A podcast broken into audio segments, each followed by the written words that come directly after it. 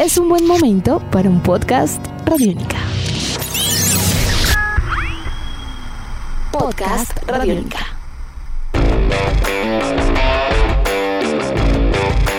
El atletismo colombiano espera ser noticia este fin de semana en Polonia.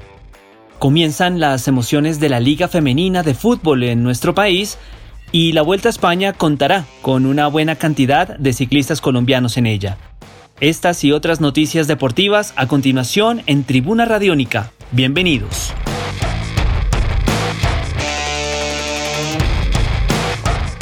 Tres fondistas colombianos estarán presentes en el Mundial de Media Maratón que se disputará en Dinia, en Polonia, este sábado 17 de octubre.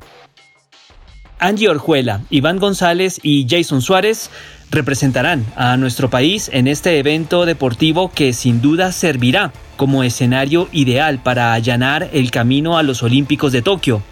Es el caso, por ejemplo, de Angie Orjuela, actual medalla de bronce de los Juegos Panamericanos de Lima, quien luego de un exigente trabajo de preparación en territorio colombiano, se alista para buscar acercarse a los Olímpicos, preparándose a nivel competitivo en Polonia, como lo veníamos mencionando, y tratar de llegar de la mejor manera posible a la Maratón de Valencia el 6 de diciembre, donde buscará su cupo a la cita olímpica de 2021.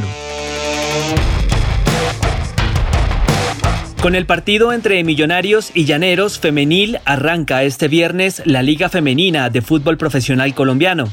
Serán 13 equipos los que participarán, divididos en tres grupos que competirán en cuatro fases del torneo. La fase de grupos, cuartos de final, semifinal y la gran final, la cual está pactada para el día 13 de diciembre. Durante la presentación del campeonato, realizada el día jueves 15 de octubre, surgió una buena noticia y es que esta liga finalmente contará con patrocinio del sector privado por lo menos hasta 2023, lo cual en primera instancia podrá asegurar recursos para el normal desarrollo del fútbol femenil durante este lapso de tiempo. Para los amantes de los deportes a motor en Colombia hay muy buenas noticias. Este domingo 18 de octubre vuelve a disputarse en el Autódromo de Tocancipá el Campeonato Nacional de Automovilismo. Esta competencia se llevará a cabo sin presencia de público. Se podrá ver por televisión y tendrá el desarrollo de las válidas 1 y 2 del campeonato. Habrá actividad desde las 6 y 30 de la mañana con la disputa de la categoría promocional Autos de Calle, mientras que el evento central y segunda válida se va a disputar a las 2 de la tarde y va a tener dos carreras de 50 minutos. Este campeonato relámpago se realizará en tres fechas diferentes, incluidas las 6 horas de Bogotá, carrera que se llevará a cabo el 5 de diciembre.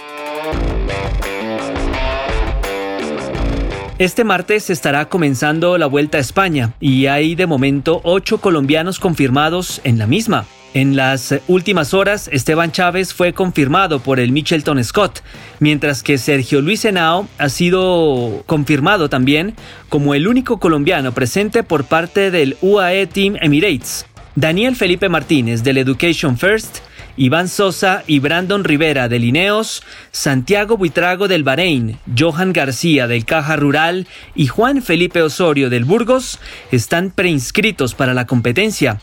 Y dentro de las novedades que se han presentado en los últimos días, Nairo Quintana, Rigoberto Urán y Egan Bernal han dicho adiós a la temporada de 2020 y tienen como objetivo su recuperación física para llegar en el mejor estado de forma posible al calendario ciclístico de 2021. Edición de este podcast a cargo de Alexis Ledesma. Yo soy Juan Pablo Coronado y nos volveremos a encontrar en otra edición de Tribuna Radiónica. Hasta pronto. Nuestros podcasts están en radionica.rocks, en iTunes, en RTVC Play y en nuestra app Radiónica para Android y iPhone. Podcast Radiónica.